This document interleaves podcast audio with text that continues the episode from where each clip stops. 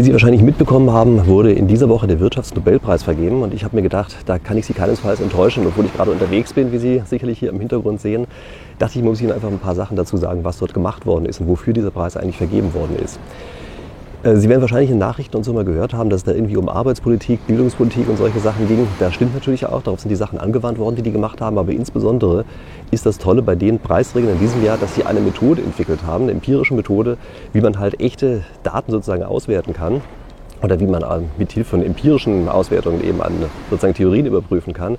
Und auf diese Methode möchte ich hier ein ganz kleines bisschen eingehen. Also die Methode selber ist ein natürliches Experiment.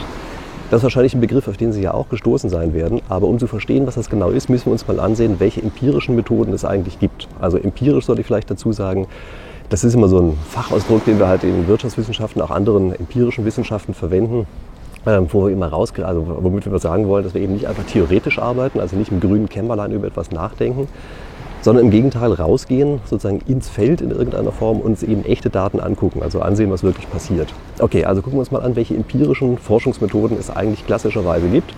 Da gibt es nämlich eigentlich die sogenannte Ex-Post-Facto-Untersuchung und es gibt das Experiment. Fangen wir mal kurz mit der Ex-Post-Facto-Untersuchung an.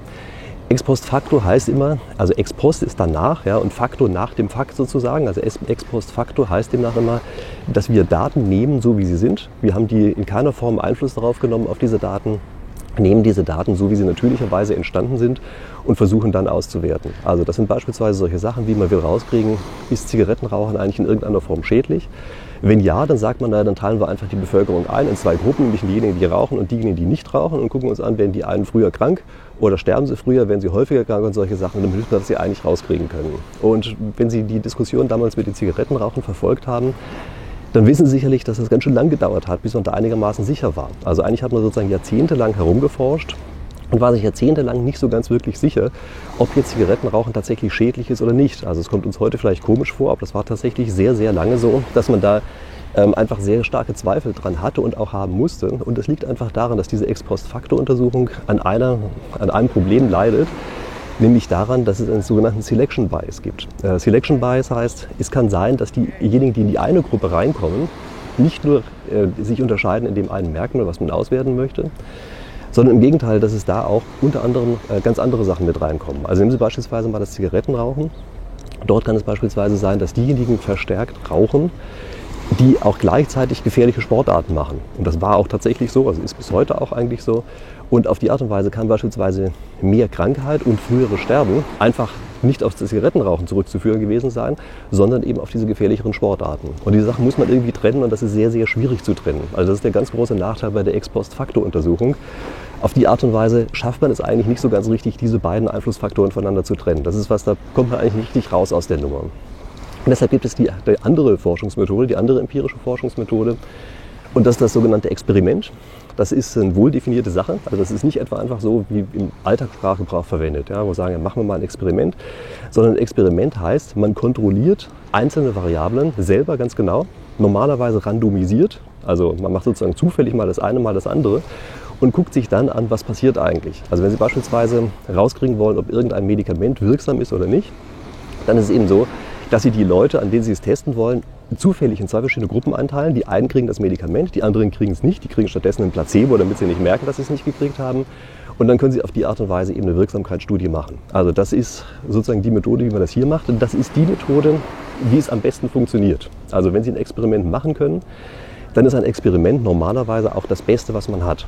Es gibt jetzt aber dummerweise einige Situationen, in denen man keine Experimente machen kann. Also Sie können ja schlecht beispielsweise einfach der Hälfte der Bevölkerung sagen oder der Hälfte Ihrer Samples, was Sie untersuchen wollen, jetzt fangt einfach mal an zu rauchen, wir wollen gerne rauskriegen, ob das schädlich ist und wir müssen euch leider zufällig zuteilen. Also das funktioniert nicht, das heißt, man muss irgendwelche anderen Sachen machen.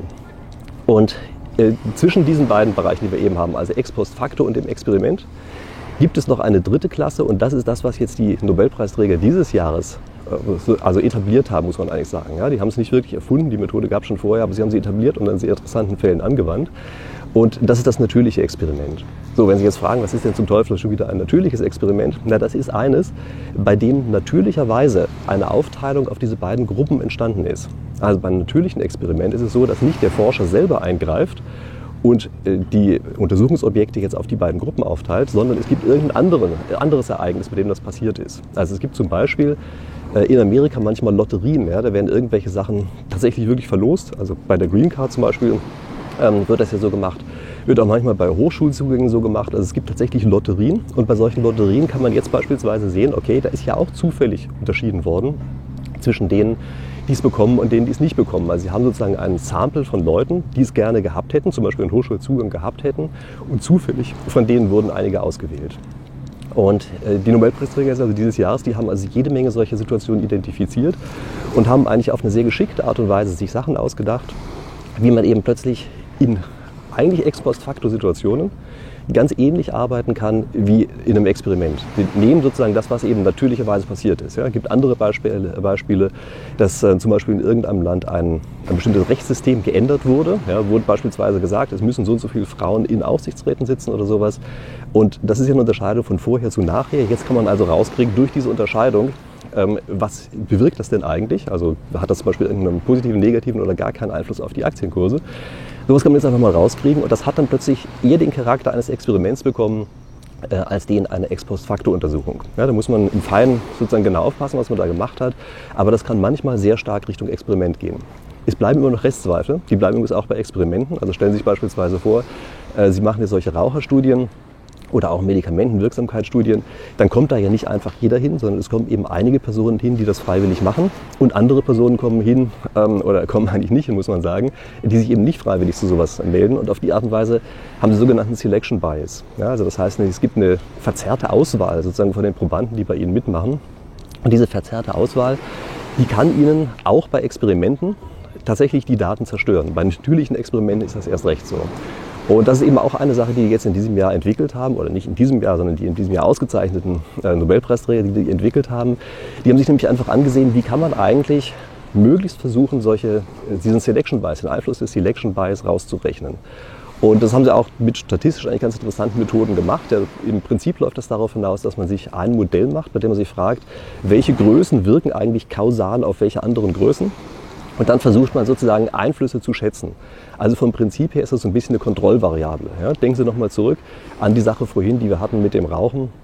Dort würde man beispielsweise sagen, wir kontrollieren eben auch nur für den Lebenswandel, gucken uns an, wie hängt denn der eigentlich zusammen mit den anderen Größen, die wir hier haben und kann dann den Effekt des sozusagen schädlichen Lebenswandels herausrechnen und weiß dann, ob eben Zigarettenrauchen tatsächlich einen negativen Einfluss hat auf die Gesundheit oder auf das eigene Leben. Und ähm, auf die Art und Weise hat das dann eben auch früher oder später geklappt. Also solche Methoden wurden natürlich beim, beim Zigarettenrauchen auch angewandt. Es muss uns aber eben klar sein, in der Wissenschaft dauern viele Dinge einfach sehr lange. Ja, also man kann sich nicht einfach hinstellen und sagen, ja, wir glauben, dass das eine so ist, äh, wie das ja gerne gemacht wird, sondern man muss das eben relativ ausführlich untersuchen.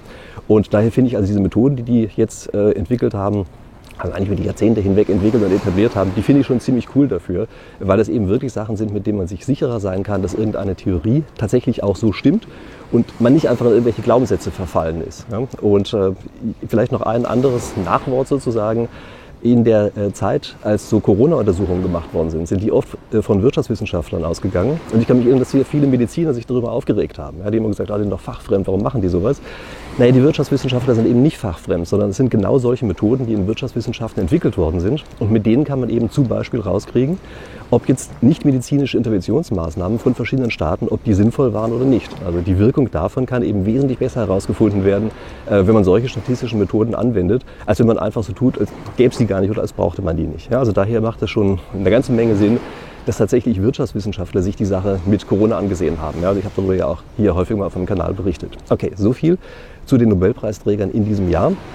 Ich hoffe, es hat Ihnen gefallen. Ähm, vielleicht trotz des Hintergrunds. Ich hoffe, die Störgeräusche waren nicht so stark, aber ich habe mir gedacht, ein bisschen mehr muss ich Ihnen zumindest auch zeigen, wenn ich schon mal hier gerade in der Nähe bin. Wenn es Ihnen gefallen hat, vergessen Sie nicht, das Video zu liken. Sie können mir auch auf Instagram folgen. Nicht vergessen, da mache ich immer kurze Zusammenfassungen von dem, was ich hier sage, für den Fall, dass Ihnen das zu lang ist oder Sie einfach mal kurz zwischendurch das Ganze sehen wollen.